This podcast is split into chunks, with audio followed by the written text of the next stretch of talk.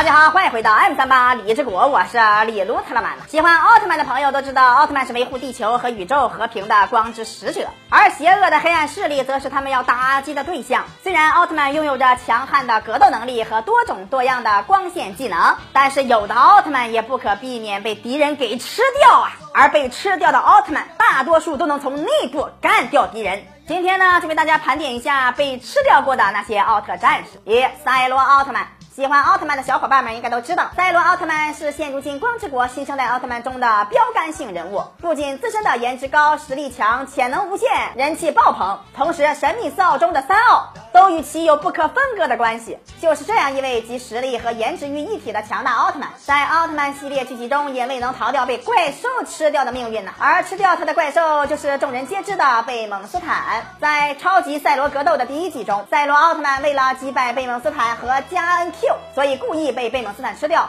随后通过内部破坏的方式击败了两头强悍的怪兽。二迪迦奥特曼，说到迪迦奥特曼，那可是奥特曼中的人气王了。虽然距离他播出到现在已经有二十几年了，但是其热度一直未减，同时也是曾经九零零零后的美好时光。而在剧场版最终圣战中，变成了闪耀迪迦的他，也曾被自己的恋人卡蜜拉吃掉。最后由于迪迦奥特曼的光之力量太强大，所以从内部瓦解的方式将迪莫杰厄狠狠的击败。三捷德奥特曼，捷德奥特曼是使用贝利亚遗传因子制造出来的奥特战士，是贝利亚奥特曼。名义上的儿子，虽然拥有着自己老爸的邪恶基因，但是他并不像自己的老爸一样是一位邪恶的奥特战士，反之，他还是一位非常正义的奥特使者。为了保护地球，可以牺牲自己的性命。而在 TV 版中，捷德也被吃掉了，而吃掉他的正是他的老爸爸。贝利亚奥特曼，贝利亚为了增强自己的能力，所以生吞了捷德奥特曼，想要与其深度融合。但是遗憾的是，捷德奥特曼身边有很多要好的朋友，通过他们的鼓励和直接硬壳的状态下，贝利亚无奈只好吐出了自己的儿子，之后被自己的儿子一道光线直接从月球打到了地球上。四